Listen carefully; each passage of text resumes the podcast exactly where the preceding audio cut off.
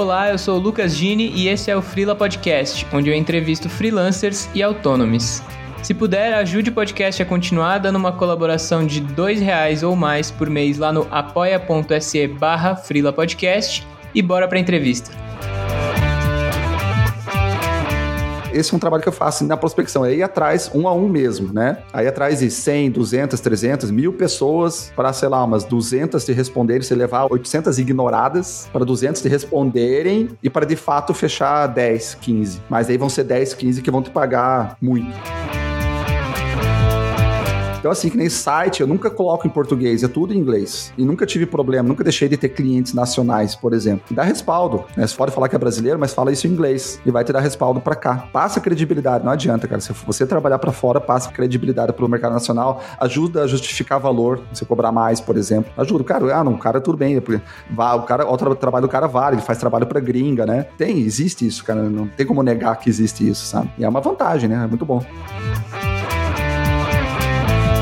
eu sou workaholic, né? Eu, eu falo isso, né? E para mim foi muito importante esse ano. Eu, eu achava que não era, né? Eu sou de boa, né? Até chegar num burnout, né? E aí esse ano eu falei, não, eu assumi assim, eu sou workaholic. E, e foi muito importante. Eu, eu já tipo o alcoólatra, né? Quando ele assume que ele é alcoólatra, ele começa a cuidar com a bebida, por exemplo. Para mim foi a mesma coisa. Aí eu comecei a me controlar. Ajudou, por exemplo, eu a chamar pessoas para me ajudar no trabalho, né? Senão daqui a pouco, daqui a dois anos, eu não, não tô mais aqui, entendeu?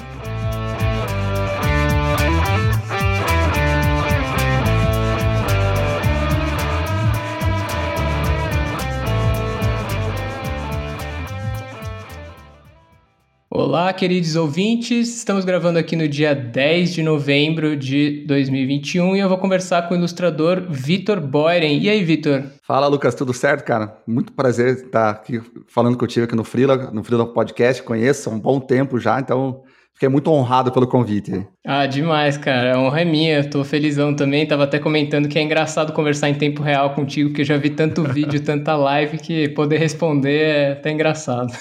Sim, é, essa coisa da internet, a gente parece que conhece a pessoa, né? Você tá no dia a dia vendo Sim. ali, parece que é, é próximo, assim. Pode crer. Cara, até para o pessoal que conhece seu conteúdo, talvez já tenha escutado um pouquinho essa história, mas nunca é demais relembrar. Eu queria começar te perguntando como que você virou freela. Cara, então, eu sou... A minha formação é publicidade e propaganda, né? Então, em agência de publicidade, pelo menos, eu, eu comecei assim em 2003 e fui diretor de arte até final de 2014. Nossa, bastante tempo. É, eu conhecia Frila, que era o Frila que eu conhecia em específico para direção de arte, né? Como eu era diretor de arte, conhecia diretores de arte e freelancers. E para mim, era o Frila, para mim a concepção era assim, era o cara que chegava na agência sorrindo, pegava só a bucha, os piores trabalhos e tinha que sair sorrindo também, né? E, e, era essa, para mim, essa era a concepção do, do freelancer, né? É, o, o termo associado. E daí só depois, quando comecei a ilustrar ali em 2009, que eu fui ver, conhecendo, né, vendo, daí eu vi que não, o ilustrador também é um freelancer, né? E depois, eu, hoje, eu, hoje eu vejo que qualquer um que trabalha por contrato, por, é, por período, assim, é freelancer, né? Então, fora da área criativa também. Então, para mim, expandiu muito depois disso. Uhum. E, e, então, eu comecei ali, como então eu trabalhava em agência, em direção de arte, e eu comecei a ilustrar em 2009, né, nesse período ali, ilustrando assim, para extravasar, né? Eu virei sócio de agência, eu era sócio de agência na época, e eu enchi o saco, assim, da parte do negócio, da propaganda, né? Porque, pelo menos assim, eu sei que não é para todo mundo, mas a experiência que eu tive foi essa, que Cara, você pegava trabalho bom de acordo com o lobby que você fazia, com o contato que você fazia, não necessariamente pela qualidade do trabalho, né? E a, então a, a, parte criativa com isso acabou ficando modelado. Eu comecei a tocar a parte de administração, gerenciamento de equipe, tudo, e a parte criativa ficou de lado. Eu comecei a ilustrar para extravasar isso, né? Não, deixa eu ser criativo pelo menos em algum momento, né? E aí eu comecei, fazia as ilustras, postava, na época era o Flickr ainda que bombava, né? O Instagram veio depois ainda, então começava a postar lá e de repente veio um pedido de orçamento. Eu acho que se eu não me, eu não tenho, eu tentei resgatar esses dias o primeiro, qual que foi exatamente o primeiro, eu não, não consegui achar. Mas um dos primeiros que eu lembro foi para Tramontina, que eu fiz, era uma agência lá do Rio Grande do Sul, que, que atendia a, a escala, se eu não me engano. E ali começou a, a, a, fazer assim, primeira vez que me pagaram, né, para fazer uma ilustração. Então foi o primeiro, uhum. o primeiro freela que eu fiz, né? E só que era aquela coisa, era só por ah, legal, isso aqui eu vou pagar viagem, isso aqui eu vou comprar jogo do Play 3, né, na época. Então, eu fazia por fazer, assim, né, o que, o que me pagassem tava bom, o que viesse tava bom, eu não, eu não me esforçava para isso, né. Aí, claro, com o tempo, depois isso é, eu comecei a selecionar um pouquinho o que eu aceitava ou não, porque eu, eu ilustrava à noite. Então, o Freela era a partir das 9, 10 da noite até, sei lá, 2, 3 da manhã. Então, para eu me cansar, tinha que valer a pena. Aí eu comecei a selecionar um pouco, né? Então, acho que a partir desse momento eu pude dizer mais assim: não, eu sou, sou ilustrador freelancer. Até então eu era diretor de arte que ilustrava de vez em quando, né? A partir do momento que eu falei, comecei a selecionar um pouco mais, eu falei assim, não, ah, legal, agora eu sou ilustrador freelancer, comecei a me apresentar o meu portfólio como ilustrador freelancer, né? a partir do momento que teve essa seleção. Né? É engraçado como esses nomes ajudam a gente a se colocar também, né? É, o jeito é que verdade. você se dá o, nome ou o cargo ajuda a pensar em como você quer dali para frente. Doido isso. Né? E, e, isso influencia muito no tipo de trabalho que chega até você, né? Eu falo muito assim, tem muito ilustrador que chega, coloca no perfil lá do, do, do, Instagram, por exemplo, e fala assim, aspirante a artista, aspirante a ilustrador. Você fecha as portas quando você faz isso, né? Então, ok, tudo bem, uhum. porque você tem a ver com a sua confiança, com o seu trabalho também, mas você, às vezes, você tem um trabalho, um diretor de arte vê teu perfil, e gosta do trabalho, poderia ter passado um projeto, mas dele lê lá aspirante a ilustrador, opa, não dá conta né? Não vai dar conta. Então, eu sempre falo, se você se apresenta como aspirante, você vai ser visto como um aspirante, não como um ilustrador, né? Eu, eu aconselho muito, tire o aspirante, tire o estudante, coloque ilustrador, ilustrador freelancer, né? Porque o projeto vai vir para você. O que você dá conta, o projeto vem para você. Pode crer. Sempre tive essa percepção. E aí, a partir desse momento, então, você começou a ver o, o balanço mudar, assim, começaram a entrar trabalhos que já, já dava para aspirar, valer a pena ser só freela, sair de publicidade? Como é que foi? É, então, quando comecei a me, me apresentar como freelancer, isso foi em 2015, quando me mudei para Santa... Eu morava em Curitiba, quando me mudei para Santa Catarina, aqui em São Bento, é, eu falei assim, eu, eu, eu, era diretor de arte, e aqui o mercado de publicidade é muito pequeno, eu, na minha concepção não dava para viver com publicidade aqui na cidade pequena, né? Eu pensei, tá, eu vou, eu vou ser ilustrador, mas eu ainda tinha o, o cagaço de ser só ilustrador, que é preconceito de que, ah, ilustrador, vai, artista morre de fome, aquela coisa que a gente escuta sempre, né? Sim. Então ele continuou sendo plano B. Eu, eu comecei a trabalhar numa farmácia de manipulação, tipo, total fora, assim, mas eu fazia parte de publicidade online deles, né? E à noite, ilustração. Só que ali começou a vir projetos maiores. Então, eu lembro que isso, isso foi em 2000, no início de 2015, e eu lembro que foi fevereiro, fevereiro ou março de 2015, veio um pedido da Chevrolet para fazer o ônibus da seleção brasileira, assim. Isso logo depois que eu me apresentei, Caraca. né? É, isso veio do além, assim, não, né, não foi, eu não fui atrás, nada, e veio do além. Eu, Puta, legal, então acho que já foi uma questão, uma, por uma postura profissional ali, claro, também por causa do, do tipo de trabalho que eu vinha criando e postando, né? Mas assim, acho que essa postura ajudou a vir esse tipo de trabalho. E isso, eu fui ganhar confiança mesmo só para né, viver só de ilustração final de 2018. E ali eu, eu, né, eu a, a, farmácia na época não estava indo tão bem. Daí eu, eu lembro que eu cheguei para minha esposa assim, e falei assim: ó, eu vou conversar com eles lá para talvez eu, vou, talvez eu vá sair, talvez eu vire só ilustrador, né? Aí ela falou assim: não, vambora, você gosta disso, né? Por que não, né? Só que eu ainda tinha o preconceito, até ali eu tinha o preconceito, assim, de que, cara, não dá para viver só disso, né? Aí eu peguei, o que, que, que, eu fiz? Eu me planejei, eu, eu não tinha uma reserva de emergência para me segurar, eu tava com dívidas, tava cheio de dívidas e ia dar o pulo pro Freela, né? Cara, uma puta é, pressão, hein? É, total, mas eu acho que essa pressão me ajudou, porque eu fui louco para cima da prospecção atrás de clientes, sabe? E, mas o, o, planejamento que eu fiz foi o seguinte: eu vi quanto que eu ganhava com ilustração nos anos anteriores, uma média, né? E pagava metade das minhas despesas até ali. Eu pensei, bom, se só fazendo, não indo atrás de clientes, só só esperando eles virem, né? Eu fazia aquela prospecção que eu falo passiva, né? Que eu só eu tô postando, tô me divulgando, mas não tô indo atrás de fato do cliente. Só fazendo isso, eu já consigo pagar metade das minhas contas. Eu pensei, bom, se eu ficar o dia inteiro me dedicando, ou, ou que seja meio período na prospecção e o resto produzindo, acho que eu consigo, né? E de repente fui, não deu outra lá, saí da farmácia de uma hora para outra, tava só ilustrador com dívida alta pra caramba e fui louco para cima da prospecção, cara. E deu bom, deu bom assim, sabe? Pagou, peguei o que eu passei a ganhar, pagou as dívidas, pagava a, a despesa mensal e sobrava ainda, né? Então foi, foi, foi assim, eu sempre aconselho, né? Vai, vai virar frila, é, se planeje, faça reserva de emergência. Comigo foi todo, é o contrário. Não, não faça o que eu fiz, que foi loucura, sabe? Mas teve o lado bom, né? É, e aí eu acho que você entrou um pouquinho já no, na pergunta que eu ia fazer em seguida, que é a coisa da prospecção que você fala bastante, né? Nas lives, no curso. Então, é, não sei como que você gostaria de abordar, porque pode ser uma resposta enorme, você que sabe. Porque Sim. você comentou que os primeiros vieram meio do nada, com o trabalho que você já apresentava ali e postava, e depois você começou a efetivamente correr atrás disso, né? Como que foi? É, é que assim, o, dá resultado você só postar nas redes. As pessoas estão procurando, né? Quem contrata ilustração tá nas redes, tá no Instagram, tá no Behance, tá no ArtStation, no Dribble, tá nesses lugares procurando ilustradores e uma hora ou outra vão te encontrar, e é o que acontecia. Só que, ao meu ver, você não pode depender só disso, né? Você tem que ir atrás daqueles clientes que pagam melhor, por exemplo. Porque uma coisa é assim, eu, eu, eu uso muito o exemplo da lojinha, né? Se abrir uma loja de roupa, por exemplo, na rua, se você não tiver num ponto bom, você precisa, precisa fazer com que as pessoas que têm grana, que vão pagar melhor, cheguem, saibam que você está naquela rua ali. Você tem que levar as pessoas até você. Senão você fica dependendo da, de quanto o cara tem no bolso na hora que o cara está passando na frente da tua loja, uhum. né? Então, se você só fica esperando, vai vir o cara que não, não nem sempre está disposto a pagar aquilo que você, o quanto vale o teu trabalho, né?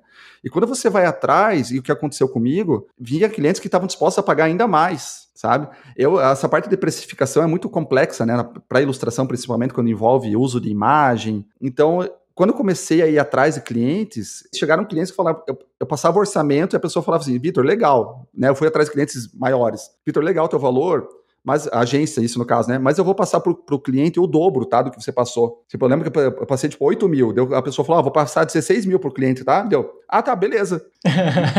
então, se a pessoa passou 16 mil para o cliente, dava para ter cobrado uns 25, né? Entendeu? Tipo, eu, eu passava, tava fazendo muito abaixo. E é assim que eu fui vendo, cara, o quanto que dá, quanto era mais lucrativo ir atrás desses mercados, sabe? Quanto que poderia render muito mais. E aí eu comecei um a um. E trabalho de formiguinha mesmo. Ah, ver o cliente. Uh, por exemplo, você quer trabalhar para o McDonald's, né? Ver quem que é a agência de publicidade do McDonald's ou o estúdio de design que trabalha com eles. Acha o nome, achou o nome da empresa, da, da agência, acha o nome da pessoa, vai atrás do contato da pessoa, se apresenta para a pessoa, espera um retorno ou não. E assim, aí é a amostragem, né? É, nem todo mundo vai te responder. Tem gente que acha invasivo, tem gente que não tem problema com isso, mas tem gente que não vai, não vai, né, não vai, não vai gostar. É, eu já, já me criticaram isso, pô, Vitor, mas você não está sendo invasivo. Cara, talvez sim, mas se a gente não fizer isso, eu, eu prefiro ser invasivo, incomodar algumas pessoas, e ser, mas ser aceito por aquelas que eu quero trabalhar, entendeu? Então, é, é, esse é um trabalho que eu faço na prospecção, é ir atrás um a um mesmo, né? Aí atrás de 100, 200, 300, mil pessoas para, sei lá, umas 200 te responderem, você levar 800 ignoradas para 200 te responderem e para, de fato, fechar 10, 15. Mas aí vão ser 10, 15 que vão te pagar muito, né? Essa é a estratégia que eu uso e tem dado muito certo, assim, muito certo mesmo. E isso você foi desenvolvendo e até hoje rola assim, Sim. mesmo tendo outras pessoas te ajudando e tudo mais. Sim. Que acho que a gente vai chegar nesse ponto ainda. Sim. Hoje eu acho que. Acho, acho não, né? O esforço dessa prospecção diminuiu. Porque com, depois que você forma parceiros no mercado, essas, Tipo, você prospecta uma pessoa, você encantou ela, entregou mais do que ela esperava, ela vai te passar mais trabalho e ela vai te indicar para outras pessoas também. Então, existe esse tipo de trabalho que acontece sozinho, né? Então, o esforço de prospecção diminui. Né? Eu, eu aumentei a prospecção de novo depois de um tempo. O que, aconteceu? Eu fiz aquela, aquela prospecção forte no começo de 2019 ali, e depois, e isso foi nos mercados de publicidade, didático e editorial. E começou a vir um monte de trabalho, só que o, o didático, principalmente, você faz muito trabalho, ele, ele, é muito rentável, mas você faz um trabalho que nem sempre você vai, ser, vai ter visibilidade. Às vezes você pode postar o trabalho dois anos depois, um ano, dois anos depois, então fica muito tempo parado, né? E eu pensei cara, eu preciso ir trabalhar para. Eu gosto de publicidade, por ser a minha formação, eu quero trabalhar mais com publicidade. Então, como eu estava recebendo muita coisa de didático, que não dava tempo de eu prospectar, não deixava eu prospectar em publicidade, eu comecei a recusar didático para prospectar para publicidade. Então, eu fiz um esforço de prospecção de novo para a mudança de mercado, sabe? Então, e agora, depois, depois que esse, esse esforço render mais, ele vai começar de novo a sozinho a me trazer retornos. Então, depois diminui o esforço de prospecção de novo, né? Não pode parar, claro, né?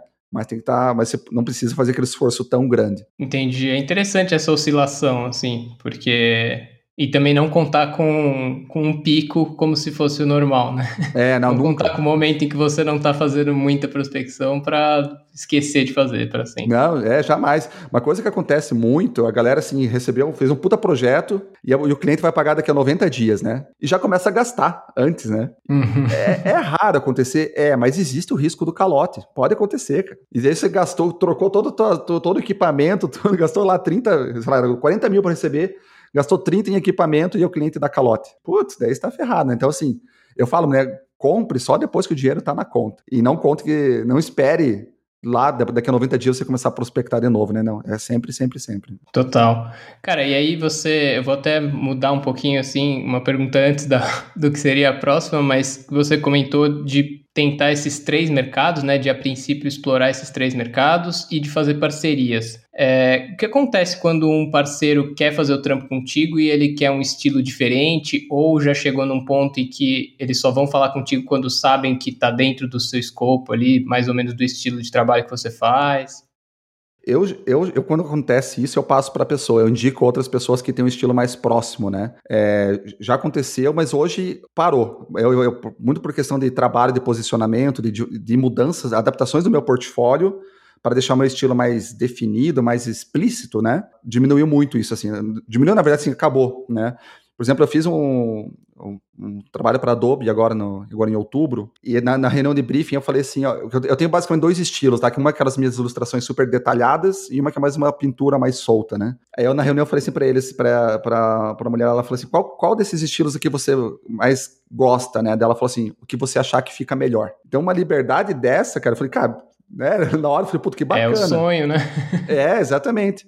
Então, assim, para um cliente desse porte e ter essa liberdade criativa, né? Eu falei, não, então legal, tô, tô acertando no estilo, tá? Então, assim, acho que quanto mais específico você for no teu portfólio, menos esse tipo de situação vai chegar até você. Para você. Acontecia quando eu tinha lá quatro, cinco estilos no portfólio, que eu estava eu tava vendendo a minha diversidade de estilos. Aí você vai pegar esse tipo de trabalho. Acontece muito com estúdios, né?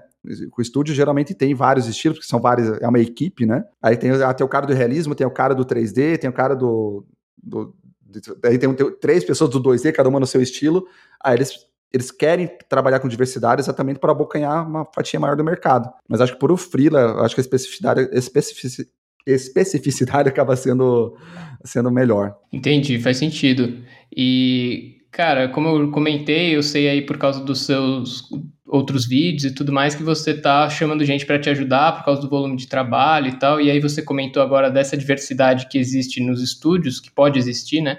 Você está pensando em expandir dessa maneira ou você está chamando gente só realmente porque a carga de volume de trabalho é impossível, mas mantendo aí a sua identidade? É, não, a minha ideia é manter a identidade, assim, então, por isso que eu deixei o nome no estúdio Beuren, né, deixei o, o estúdio Boyren, na verdade, né, deixei ele no, esse nome porque é uma pegada mais ou menos que o Maurício de Souza faz, né, é, tem uma galera lá trabalhando para o Maurício, mas é, é, é, o desenho dele, ali no caso, né, é mais ou menos, eu quero manter a minha, a minha identidade como ilustrador, então é pessoas para me ajudarem aí nessa pegada, no, pra, é, hoje como eu estou fazendo, eu estou chamando ilustradores para ajudarem em etapas do projeto. Então eu sempre sempre estou desenhando junto, mas aí vão, as pessoas vêm me ajudar nas etapas para manter a assinatura no final das contas, a, minha assinatura no final da, da do, do, projeto, né? Essa, essa é a minha ideia. Mas assim, eu, eu, eu, sempre aberto, eu não gosto de ser fixo, né, nesse tipo de coisa. Se lá na frente rolar oportunidades, eu ver que o mercado está caminhando para outra pegada, não tem problema, mas ne, por enquanto vai ser nesse sentido, sim de manter a minha, minha unidade.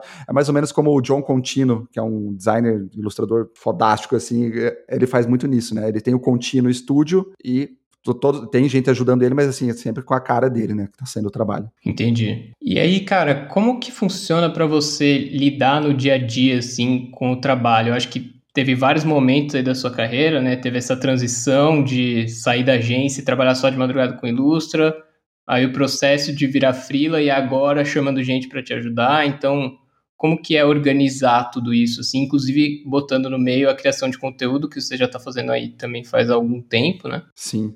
É, eu, eu fui obrigado a chegar né, até esse ponto, né? Eu, eu antes não sabia, eu não conseguia visualizar como alguém poderia me ajudar. Né? Eu achava assim, não, a, a, cor, só eu sei fazer a cor desse meu jeito. Ah, o, tra o contorno, só eu sei fazer desse meu jeito. O rascunho também, então eu não conseguia visualizar. Mas chegou um momento que eu estava tão atolado de trabalho, eu falei, cara, eu preciso desapegar disso, né? E aí. Eu, eu acho que é natural de, de freelancer ter essa dificuldade, Isso. a princípio, de delegar, né? Exatamente, porque era um conflito, na minha cabeça era um conflito assim, eu quero vender o meu trabalho como estúdio, é a minha assinatura, então tem que ser eu que vou fazer, né? Aí eu mas como eu tava com tanto trabalho, eu falei, não, cara, ou eu, eu vou negar, eu vejo um projeto grande para fazer, eu falei, ou eu nego isso aqui, ou eu aproveito, né? Eu falei, eu vou aproveitar e vou confiar. Aí passei para um, até inclusive aluno do, do Ilustre SA, Passei para ele, ele, ele, falou, ele fez um teste, assim, o teste já no meio do, do processo, assim, né? Eu fechei com ele, ó, cara, foi uma ilustra para 99 food. Eu falei para ele, cara, consegue fazer, finalizar nessa pegada? Ele, eu fiz né, os, os rascunhos, ele falou, olhou assim falou, cara, consigo. Fez, cara, ficou mais bonito do que se eu fizesse. Daí eu falei, cara, dá para desapegar, inclusive chegar a resultados melhores, né? Então eu, quebrou assim total o preconceito que eu tinha com relação a isso e isso me facilitou um monte, assim. Cara, demais. Aí a organização é, é, muito assim, né? Que nem hoje, essa semana eu tô, cara, tô doente essa semana, quase não trabalhei, né? Mas tem gente trabalhando pro estúdio. As ilustrações estão acontecendo, sabe? Então, se eu não tivesse, cara, eu ia estar ilustrando com febre e, né, ia influenciar no trabalho e assim, então dá para ter mais qualidade de vida quando se traz parceiros, né? Eu ganho, a pessoa ganha também e o trabalho continua com qualidade máxima. É, a minha preocupação sempre foi essa qualidade, né? A qualidade do trabalho. Então, está acontecendo com qualidade máxima, inclusive a um nível superior, eu acredito. Ah, que demais. E no dia a dia, assim, você consegue. É, bom, você tem que ter um tempo, né? Fora o trabalho, assim. E você organiza isso de um jeito rígido? Você tem, tipo, tal dia é para tal coisa, ou tal horário é para tal coisa, prospecção, ou desenho, ou passar para o pessoal, ou cada semana é de um jeito? É, cara, cada semana é de um jeito. Mas uma coisa que eu organizo é eu, eu começo o dia fazendo assim, ou a coisa mais difícil que tem, por exemplo, se eu for tirar um processo de conceito de uma ilustração, eu começo com isso, ou eu começo com, quando eu tenho várias coisas pequenas para fazer, eu começo com essas coisas, que uma coisa pequena muitas vezes ocupa o mesmo espaço na cabeça do que uma, um projeto grande. Então, às vezes Nossa, eu elimino, sim. eu começo em meia hora, eu elimino, sei lá, 15 coisas que estariam me incomodando, Incomodando, digo, no sentido, né? É, estando ocupando espaço mental, eu elimino essas coisas para depois estar livre para um projeto criativo, por exemplo. É, eu já fiz. Uma coisa que eu não consegui me organizar muito bem ainda na parte de, criação de conteúdo. Né? Eu falo assim: ah, não, dessa, que eu faço o café com ilustra. Ah, não, hoje eu vou fazer o café com ilustra a partir das 11 da manhã. Chega 11h40, eu estou fazendo outra coisa e daí eu tenho que fazer o café com ilustra no dia seguinte, uma hora antes, por exemplo. Então, assim, eu, eu, essa parte eu ainda não consegui fazer. Essa parte de criação de conteúdo ainda tô. Me ajudou muito quando, quando eu defini assim: ah, eu vou fazer uma live por semana. Aí isso eu me obriguei, divulguei para todo mundo, né? Ah, toda, live, toda semana tem live, então, ah, ok, então toda semana tem live, eu vou ter que fazer. quando era assim, ah, tem que fazer um. Quando era aquela coisa, ah, preciso fazer um vídeo por semana, cara, não fazia. Ah, essa semana não deu, na outra não deu, na outra não deu. Aí quando eu divulguei, falei para as pessoas, ah, então agora eu tenho que fazer. É, mais uma vez, certo. como você citou no começo ali, a pressão te ajudou, né? Total, total. total. o Ilustra SA, inclusive, foi assim que eu criei, né? É, eu estava já estudando a ideia de fazer cursos há um bom tempo. Aí eu chego um dia que me convidaram para dar uma palestra em União da Vitória, cidade aqui de Santa Catarina, e falaram assim: não, é, que é Porto União, na verdade, é que são duas cidades juntas, né? Porto União, que é aqui em Santa Catarina. Aí me chamaram e eu falei assim para minha esposa: ó, eu vou dar essa palestra e no último slide vai ter a data do curso. E não deu outro. Dei a palestra, e eu falei assim, ó, e agora uma novidade para vocês. Era um mês depois, ó, dia tal de novembro de 2019, eu vou lançar meu primeiro curso e vocês têm desconto e não sei o que, babá. Galera, ah, eu falei, agora fodeu, agora, agora eu tenho que fazer o curso, né? E não deu outra, cara. Em um mês, né? Eu prometi, eu mostrei pra galera, vou ter que fazer. Prometi, e de repente tava o curso rolando, cara. E foi assim que aconteceu. Senão, eu acho que eu tava enrolando até hoje, né? Então eu. marquei a data, mostrei ao vivo, né? Agora eu vou ter que fazer. Cara, e como que foi ter esse impulso, assim, você falou que já tinha essa ideia, de onde surgiu isso e como que isso impactou também depois da sua carreira como ilustrador, ou se não impactou tanto, como é que foi? É, eu comecei, eu, eu comecei a estudar essa parte de marketing digital na época da farmácia, né? Que eu cuidava da parte online deles, eu comecei a estudar essa parte digital ali. E eu come... Cara, quando você começa a pesquisar uma coisa, o Instagram te bomba daquela, daquela, daquela coisa ali, né? Daí me, me passaram, a, a, vieram anúncios falando dessa coisa de lançamento, né? Que eu não conhecia. Como você lançar um infoproduto, lançar cursos. Daí eu comecei a ver, puta, que legal, né? Você, você ensinar uma coisa que você sabe, ou você acessar uma, um profissional que você admira, ou de repente o cara lança um curso, você pode aprender aquilo com aquela pessoa. E eu me, me despertou isso. E a minha primeira ideia era fazer um curso de publicidade online para farmácias, e, e me especializar nisso, né? Só que não era, não era para ser isso, acabou não rolando. E aí quando eu virei ilustrador, ilustrador depois tá legal, cara, vou ensinar ilustra. Só que hoje eu diminui um pouco isso, mas eu sempre tive muito fixo na minha cabeça que eu não sei desenhar. É, e, é, e por, por, eu não saber desenhar, que deu, eu, isso definiu meu estilo também, né? Porque daí eu acabei estilizando as coisas, mas para disfarçar as falhas, né? E eu falei, cara, eu não vou conseguir ensinar alguém, qualquer tutorial de desenho vai ficar uma bosta. é, porque o meu processo é muito tosco de desenho, assim, né? É, aí eu pensei, cara, mas o que, que eu sei fazer? Aí que me deu o estalo, eu falei, cara, eu não sei desenhar e vivo de ilustração, né? Eu já estava totalmente frila, estava conseguindo viver disso, eu pensei, cara, e, e se eu ensinar a galera a se vender, a se posicionar no mercado, essa galera que desenha muito melhor que eu? E aí que eu falei, puta, cara, é uma ideia legal isso aqui, acho que funciona, e não tinha nada no mercado na época ali, que ninguém ensinando esse tipo de coisa, né? E eu pensei, mas para dar certo, eu vou ter que entrar com os dois, de voadora, né? Entrar com os dois pés, assim, e falar de valor, vou ter que falar quanto que a galera cobra, quanto, como cobrar, quanto que dá para tirar por mês, né? Ser totalmente transparente, aquela coisa assim, ah, quanto Vitor, quanto que dá para cobrar nesse projeto? Ah, não, você tem que ver bem, veja bem a, quanto que você... Enrola, enrola e não responde. Né? Isso, exatamente. Eu falei, cara, não, você, você cobra 3,500, ou, ou assim, ah, cara, dá para cobrar até uns 30. E a Vitor, 30 mil. Eu falei, é, cara, dá para cobrar 30 mil nesse, né, nessa. Vitor, por uma ilustra? É, por uma ilustra, cara. Então, assim, tem muita gente que. Tem gente que não acredita até hoje, né? Sabe que dá para cobrar valores. Que nem assim, cara, se fecha um, fecha um projeto ali em dólar, por exemplo, é para publicidade, 20 mil dólares uma ilustração, uma ilustra, né? Cara, isso dá cento e poucos mil reais por um desenho, né? E, cara, existe muito, muito projeto. São, são valores comuns lá fora, né? Claro, aqui no Brasil existe os de 20, 30 mil reais, né? Daí quando a gente só muda a moeda lá para fora, 20, 30 mil. E se for para o Reino Unido, 20, 30 mil libras, é vezes 7 7.5 agora, né? 150 Nossa. conto no desenho, cara, entendeu? e dá, existem projetos, claro. Você tem que chegar num nível de trabalho que você alcance esses clientes, sim, mas existem esses projetos, né? Então, até me perdi do que a gente tava falando, cara. Eu tinha te perguntado como que surgiu a questão do, do curso, né? O conteúdo para o curso e tudo mais. Como eu fui longe, cara. então, Não, mas é, é, legal porque você começou a falar e dá para ver que foi uma ideia que veio de querer dar aula, né? Isso. Não era nem o tema da Ilustra a princípio, mas aí quando veio a ideia da Ilustra e de carreira em ilustração, né? Não um curso de desenho, mas é uma coisa que puxa outros mil assuntos, né? Isso, puxa outros é. mil módulos e te faz estudar para poder passar isso também. Exatamente. E daí que eu vi, cara, olha quanta oportunidade a galera tá perdendo, né? É, às vezes a galera de commission, principalmente, que cobra lá 40, 50 reais, 100 reais um desenho, cara, o mesmo desenho pode valer 100 vezes mais, né? É, claro, é difícil alguém que está começando chegar em valores assim. Mas quem está começando pode chegar em valores de 500 libras, 500 dólares, por exemplo. Fácil, fácil, fácil, entendeu? Então, assim, é uma possibilidade de ganho, principalmente por causa do câmbio agora, muito boa para ilustrador, né? E eu quis ensinar a galera a fazer isso, a chegar nesses lugares, sabe? Cara, é, é muito louco, como eu falei, assim, te obriga a estudar um monte de outras áreas, né? Porque eu não sei se desde o começo você já tinha essa visão de é, expandir para o mercado de fora, ou em que momento isso chegou, e aí Sim, não é só grana, não é só desenho, não é só. É um pouco de tudo, né? É, eu, eu sempre tive, na verdade, eu sempre comecei. As minhas inspirações de ilustração sempre foram internacionais. Então eu, eu, eu fiquei por vários anos desconhecido no mercado brasileiro, porque eu sempre focava lá fora.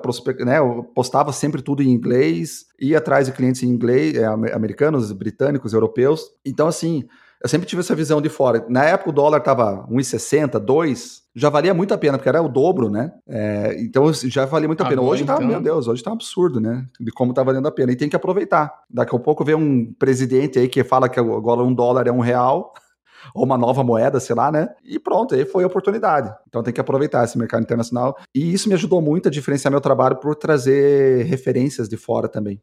Fora da bolha, né? Então isso me deu visibilidade aqui para o mercado nacional por estar sempre focando lá fora. Ah, interessante esse movimento também de. É, eu não sei se, se isso é uma regra, mas eu vejo que ainda tem muito essa coisa de, putz, respeitado lá fora é mais fácil ser respeitado aqui dentro. Total. Mais do que o contrário, acontece. obviamente. Total, eu sempre falo, cara, eu, eu, quando era menor eu escutava Sepultura, eu achava uma bosta, assim, mas eu escutava porque eles cantavam em inglês e faziam sucesso lá fora, né? Então é bom, deve ser bom, né?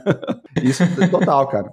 Então, assim, que nem site, eu nunca coloco em português, é tudo em inglês. E nunca tive problema, nunca deixei de ter clientes nacionais, por exemplo. Dá respaldo. Né? Você, fala, você fala que é, pode falar que é brasileiro, mas fala isso em inglês. E vai te dar respaldo para cá. Passa credibilidade, não adianta, cara. Se você trabalhar para fora, passa credibilidade para o mercado nacional. Ajuda a justificar valor, você cobrar mais, por exemplo. Ajuda. Cara, ah, não, o cara tudo bem. É o, cara, o trabalho do cara vale, ele faz trabalho para gringa, né? Tem, existe isso, cara. Não tem como negar que existe isso, sabe? E é uma vantagem, né? É muito bom. Sim, sim. E você tá falando bastante de precificação, e aí eu queria entrar um pouco mais na questão de finanças da sua organização mesmo, como que é, depois de ter pago as dívidas que você comentou lá no começo, como que é a organização, assim, hoje você consegue ter uma reserva de segurança, é, agora também você está repassando uma parte dos orçamentos, né? Isso deve impactar na sua conta na hora de cobrar também. Sim. É, eu, eu, eu, eu consegui chegar num ponto que assim, eu tenho a minha reserva de emergência pessoal, né? Eu defini um salário meu, Hoje tá bem separadinho, assim. Tu, caiu na conta da empresa, não é meu, é da empresa. Aí ela me paga, pra minha conta pessoal, vai só aquele valor mensal que eu defini, né? Então na conta pessoal eu tenho a reserva de emergência para um ano de, de, Qualquer merda eu consigo me segurar por um ano na conta pessoal. E daí uhum. na empresa, eu consegui fazer um fluxo de caixa, eu tô mantendo seis meses de fluxo de caixa. Então, é, tem uma parte variável, porque de acordo com, free, com os freelas que eu pego durante o mês ali, né? Mas eu tenho assim, pela média, para ser para quatro, quatro, seis, não, seis meses, de seis meses na conta da empresa, incluindo o meu salário. Então, digamos que assim, uhum. se der merda, eu não vou ficar, sei lá, um tempão sem receber nada, zero, né? A empresa consegue me pagar seis meses de salário. E eu tenho na conta pessoal mais um ano de reserva, então eu teria um ano e meio de reserva, né? Mas foi depois de muita organização, né? É, eu, cara, eu sempre fui perdido nas finanças, assim. Eu não, eu não tive educação financeira. Eu, na verdade, assim, aquelas dívidas que eu, que, eu, que eu fiz ali antes de virar frila me ajudaram, porque assim, eu estava tão ferrado, preciso começar a estudar isso, começar a entender para não acontecer de novo, né? Então, eu não, nunca tinha ouvido falar em reserva de emergência. Não sabia o conceito disso, cara. Então, eu sempre escutava assim, ah, é, tem que guardar, tem que poupar. Eu, eu guardava, mas de logo, ah, cara, vou trocar o pneu do carro rapava a reserva e tocava o pneu do carro para ficar mais style, né? né? Então, assim, eu, eu, não tinha o porquê de eu ter a reserva, né? A gente acha que nunca vai dar problema, nunca vai, as vacas, nunca vai vir época de vacas magras, e elas vieram e me quebraram. Então ali eu comecei a estudar e eu fui a fundo, né? Então assim, ah, se você tem que guardar um ano, vou, cara, vou guardar um ano um pouco a mais. Então é um ano no pessoal, mais seis meses no, na conta da, da, da, da empresa, do estúdio no caso, né? E tem, cara, dá uma tranquilidade total. E mas o que mais me encantou você ter reserva de emergência, né? nem tanto por não por usar para uma emergência, mas é o seguinte: quando você está garantido financeiramente, você pode negar projeto, cara. Você não se obriga. Você, você nega projeto sem dó, assim. Fala, não, ó, isso aqui não dá. E ok, se você ficar daí um ano e meio sem receber nada, né? Você tem tempo para você ir atrás daqueles projetos que são mais relevantes, que vão te pagar melhor, enfim. Te dá que mais o prazo liberdade. não vai te desesperar. Isso, te dá liberdade nesse sentido. Foi isso, esse raciocínio que me convenceu a montar uma reserva de emergência, por exemplo, sabe? Porque eu fiz escolhas profissionais no passado que ah, tem que fazer, porque senão vou ficar sem grana, né? E, cara, é uma bosta isso. Você, quando você vê, você tá ali ferrado, com, cansado, estressado, né? Então essa liberdade é muito legal e me obrigou. Então, assim, eu consegui deixar bem organizadinho nesse ponto, né? E isso muitas vezes impacta também, acho que especificamente na área de, de ilustração e horas visuais, na sua autonomia para mudar de estilo, se você quiser, né? Total, total. Porque vão te chamar para fazer o que tem lá. Se você quer mudar e você precisa que te chamem, não tem margem de manobra, né? Você vai ter que fazer o que vier. Exatamente, cara. É o que impede muita gente de largar o emprego, por exemplo, do dia a dia, para ficar full-time freelancer, né? Se você não. Você precisa daquela grana. Como é que eu vou pagar as contas, né? E. E a, pessoa acaba ficando nesse ciclo, né? Eu falo porque aconteceu comigo, né? Eu fiquei vários anos nessa, assim, cara, não dá, não dá, não dá. E você não faz nenhuma coisa nem outra, né? Acaba. Porque uh, o benefício de você ser freelancer, tempo integral é que o trabalho ele evolui assim absurdamente na qualidade. Você, você vive aquilo, você, você acorda, eu no caso, né? Acordo pensando em ilustração, vou dormir pensando em ilustração. Uhum. Não tem como ser diferente. Eu lembro que quando eu trabalhava na farmácia, por exemplo, eu, o que, que, eu tinha que fazer? Agora eu acordei, agora é farmácia. Eu pensava em números, em planilhas lá e venda online. Agora desliga a chave, vamos desenhar, vamos ser criativo. Entende? Agora é o dia inteiro. O dia inteiro a cabeça está sendo criativa, né? Então, assim, você, você o trabalho dá um salto absurdo, assim. Eu evoluí nos últimos dois, dois anos e meio, dá para falar, muito mais que nos dez anos anteriores. Porque, cara, o tempo tá, assim, total dedicado a isso, né? Cara, e você sente que tem um peso e um impacto não só do tempo de dedicação, que é óbvio, né, como você está falando, mas também de maturidade, de já ter passado por bastante coisa profissionalmente, até a idade mesmo. Ah, com certeza, né? O, o, é que assim, o olhar, principalmente o olhar, né? Você entender o que, que funciona mais, o que, que vai ter apelo comercial ou não. Acho que isso assim ajuda demais. Que nem esse, nesse, esse trabalho da Adobe que eu comentei, eu consegui fazer um trabalho autoral, que seria autoral, com um apelo comercial. Sabe? É, que é o ideal, né? É o que a gente é o, é o que tem que ser o norte para você conseguir chegar. Então, assim, sem dúvida nenhuma. Tipo de ilustração que às vezes você fala assim, ah, promete em 10 dias aí, você vê que você tem que sacrificar a qualidade no meio, porque não.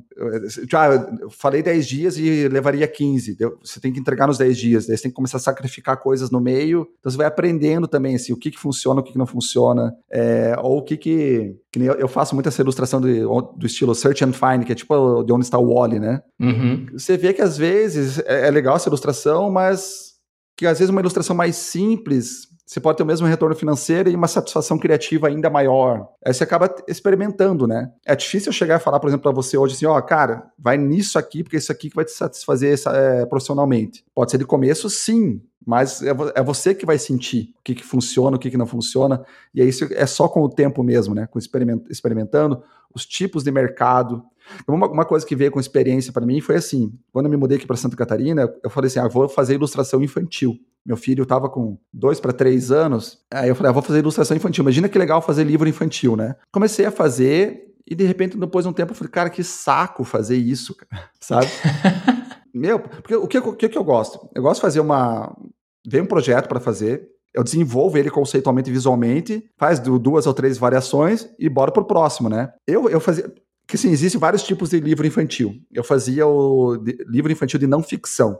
Então, aquele não, é, não são historinhas. É, ah, fazer o livro de Nova York, por exemplo, que é um que eu fiz. Aí você faz o conceito visual, e aí depois você tem que fazer mais 300 desenhos daqueles, né? Você vai desenhar todos os prédios. Era uma coisa extremamente operacional. Então, eu, no meu dia a dia, eu falei, cara, que saco, não quero isso, né? E aí você fica quatro, cinco meses fazendo a mesma, mesma coisa, né? E, então, assim, com a experiência, eu não tinha como dizer, eu, dizer antes que eu ia achar um saco fazer ilustração infantil. Mas depois que eu experimentei, eu falei, cara, eu acho um saco. Né? Quando eu for me aposentar, o meu projeto de aposentadoria é esse: fazer ilustração infantil de histórias e, sei lá, um por ano, bem de boa, assim, sabe? Talvez sim, sim. escrever tudo, mas assim, é só com experiência que você vai saber que mercado funciona, que você gosta de atuar ou não. Acho que esse é o principal que eu peguei com o tempo, né? Cara, legal. E você comentou também que você está bem aberto para ver como que vão sendo as coisas, né? Na linha do que você está falando aqui agora, de é, experimentar para ver mas tem alguma coisa, algum plano assim de médio prazo, sem ser fazer livros infantis ali na aposentadoria? tem alguma coisa que você tem em mente que você já está trabalhando para ou pretende? Cara, acho que é mais incluir novas skills assim minhas, né? Tipo, eu comecei a fazer lettering, um pouco de lettering. Eu sempre tive dificuldade com a parte de lettering, comecei a fazer agora, já coloquei em alguns projetos e um pouco de 3D. Por enquanto eu vou trazer parceiros para fazer o 3D junto, é, mas assim, é 3D que se encaixa no meu trabalho autoral, né? Nessa pegada. Mas assim, é mais é, inserir nesse contexto. É, tem um conceito, cara, eu não lembro o nome do autor, que livro, qual que é o livro. É, o nome do livro é O Jogo Infinito. É, mas eu não lembro o nome do autor agora. Que é muito. É, o que, que é? É você chegar num ponto. Né, você não quer chegar. Você não marca mais assim, ah, quero chegar ali. Aí, aí eu venci. Cheguei ali e eu venci. Eu consegui incorporar esse meu trabalho, que assim, se eu continuar fazendo isso que eu faço hoje, para sempre, é excelente, entendeu? Então é só continuar uhum. evoluindo naturalmente, é, sabe, com clientes diferentes, ajudando as pessoas com conteúdo, trazendo pessoas para o curso, sabe? Então é muito nessa pegada. Continuar. Eu não, preciso mais chegar num ponto para vencer, né? Dizendo assim, é o jogo infinito. Ele não termina nunca, sabe? Até um dia que, ah, cara, legal, fiz minha parte, agora vou me aposentar, sabe? É mais ou menos essa pegada, assim. Sim, não necessariamente precisa subir, né? Dá para ficar Exatamente. no mesmo lugar, assim, na mesma direção e beleza. Exatamente. Isso não quer dizer se acomodar, né? Você continua trabalhando ali, pegando projetos legais, tudo, mas assim, cara, legal. Isso, isso dá um espírito, assim, de comunidade, eu acho, sabe? Que você não, você não tá competindo com ninguém, né? Cara, eu tô fazendo meu trabalho, quero que você cresça também, faça o teu trabalho, quero que o outro estúdio cresça, faça o trabalho dele também, então vamos tudo junto. Acho que é, esse, esse sentimento do cara é muito legal, é muito bacana. Assim, eu não, não tenho problema de abrir quanto que você cobra num, num, projeto, de ajudar o pessoal a fazer uma precificação, ajudar em situações do dia a dia, sabe? Isso é muito legal, cara, muito legal mesmo. É, isso é importante, até para não cair naquilo que você comentou antes também, de nunca responder né, as coisas, ficar com rodeios, e acho que todo mundo sai perdendo, na real, sem ter esse tipo de diálogo, né? Principalmente sobre total. grana, que é o que mais rola. Total, total. É, o mercado perde, né? Então, se todo mundo. Por exemplo, assim, ó, se todo mundo falasse abertamente de valores, a gente tava cobrando muito mais hoje em dia, eu acho, sabe? Porque, cara, não tem aquela coisa de aquela competição tosca só por preço, né?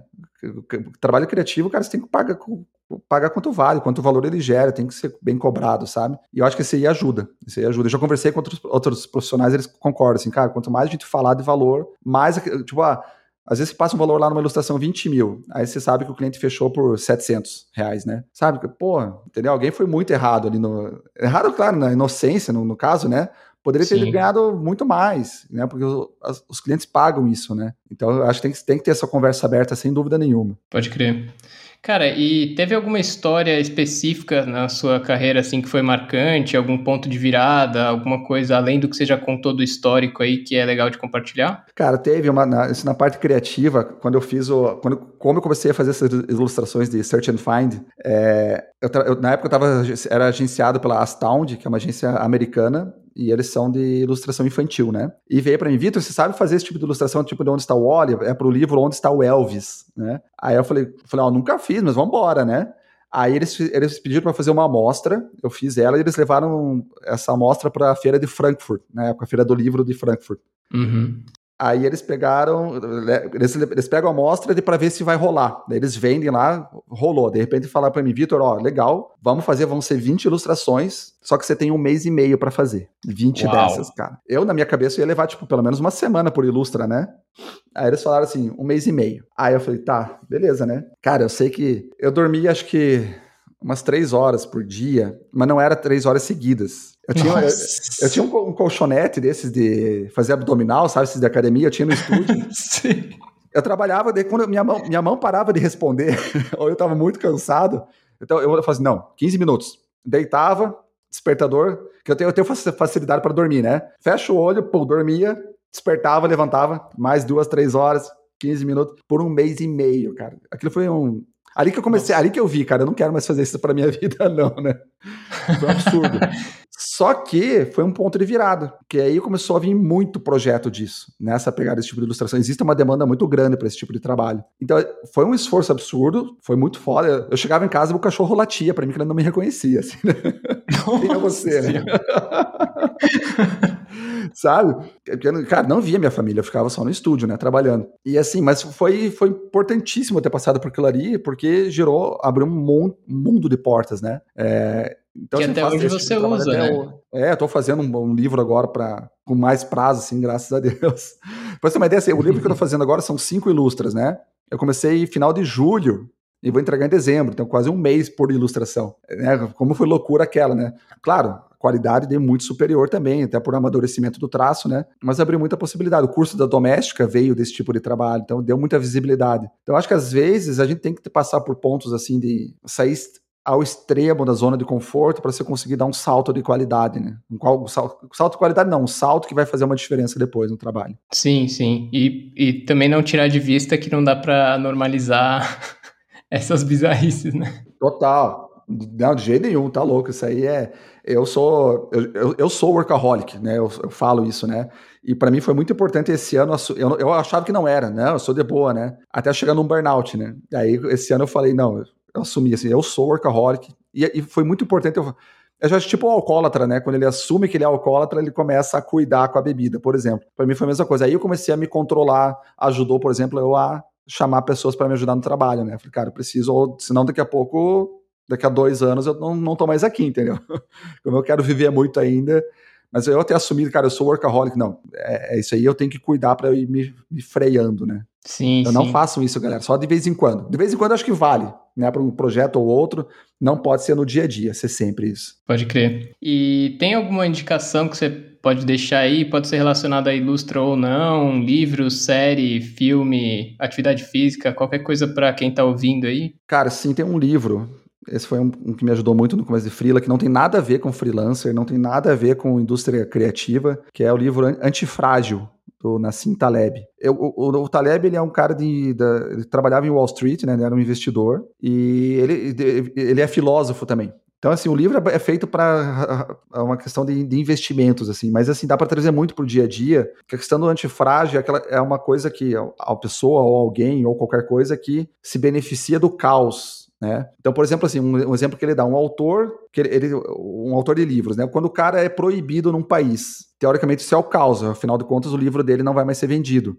O fato dele ser proibido num país vai fazer as vendas dele bombarem em outros países. Né? Então, assim, é, é, um livro muito legal que ele, ele dá uns conceitos que ajuda, dá para trazer para o freelancer também, que assim, é você apreciar, por exemplo, a, a variação. É, muita gente não vai para o freela por quê? A estabilidade do emprego fixo, né? Ganhou três, vamos lá, ganhar 5 mil por mês, pago minhas contas, tá tudo legal, não vou sair daqui porque eu tenho medo de no freela posso ganhar seis, posso ganhar três, mas posso ter meses que eu não vou ganhar nada, né? Sim, isso pode acontecer. Mas o freela pode ganhar 30, 40, 50, né? E pagar um ano inteiro num projeto, por exemplo. E enquanto quem está trabalhando só no, no, emprego fixo, isso não, essa possibilidade não existe. Claro, a não ser que concilie as duas coisas, né? Trabalha fixo mais freelancer, né? Mas comparando os dois, então, ele, ele, ele, mostra você a, a, apreciar o caos, apreciar a variação das coisas, sabe? Porque você, o benefício é muito maior. Ele mostra que assim, mesmo que você varie, né, a tua renda, no longo prazo você vai ganhar mais, a tua estabilidade vai ser maior, do que você ter um emprego fixo, sabe? Isso para mim foi, eu falei, cara, é, é, isso. E tem ajudado muito, assim, funcionou muito na prática. É um livro, assim, é, um, é uma bíblia quase, né? Acho que são quase mil páginas, se não me engano. mas é muito legal, é um conceito muito interessante e, e você dá para aplicar em várias áreas da vida, assim, sabe? Esse conceito do antifrágil, é bem legal. Cara, interessante, eu não conheço não, mas parece bom esse olhar com mais calma para é. essa variação, porque ela é inevitável, né? Já Total. falei aqui com um monte de gente sobre essa coisa de CLT ser uma estabilidade que é meio ilusória, né?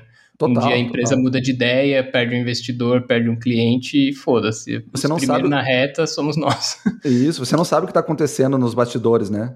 Uhum. Às vezes, a... quando, quando eu tinha agência, aconteceu isso. A gente, a gente atendia GVT na época e era o nosso único cliente, né? Aí eles abriram uma concorrência. Cara, tava bombando resultado lá para eles. Aí eles abriram uma concorrência, a gente entregou o melhor trabalho. Isso a gente ficou sabendo pelos bastidores depois. A gente entregou o melhor trabalho e a cliente mudou para uma agência de São Paulo porque ela queria ter uma agência de São Paulo. Simplesmente por isso. Nossa. Entendeu?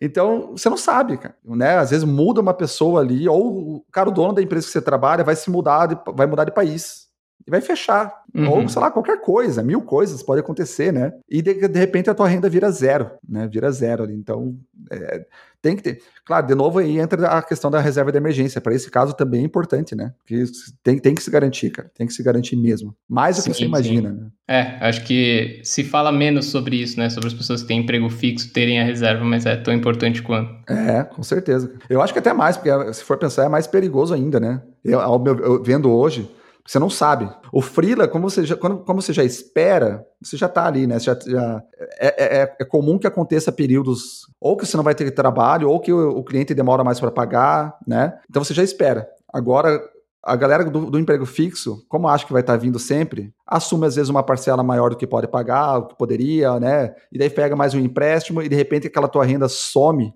putz, daí é, é complicado, né? Daí você é obrigado a aceitar qualquer coisa que aparece depois, se você não tiver uma reserva, né? Sim, total, cara. Bom, por último, então, Vitor, é a pergunta clássica de despedida é se você pudesse voltar no passado e dar uma dica para você mesmo sobre a vida de frila ou algumas dicas, qual quais seriam? Cara, a principal delas é assim, vire frila hoje, dá para ganhar bem com ilustração, cara, é isso.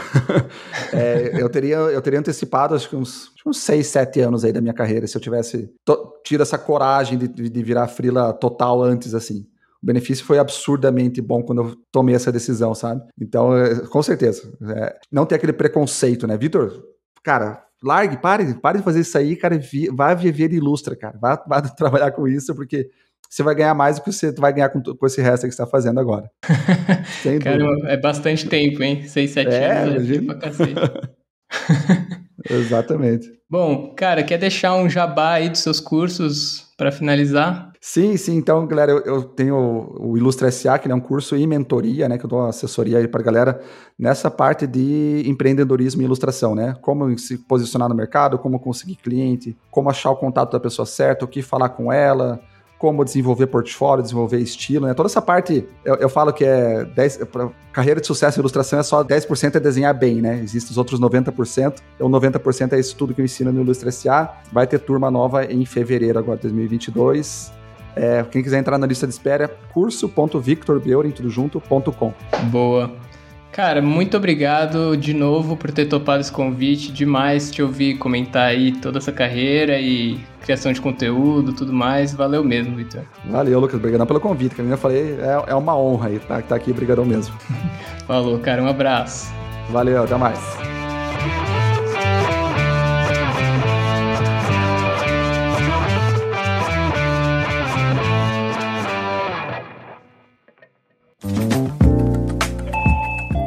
Você ouviu uma edição fonohouse.com.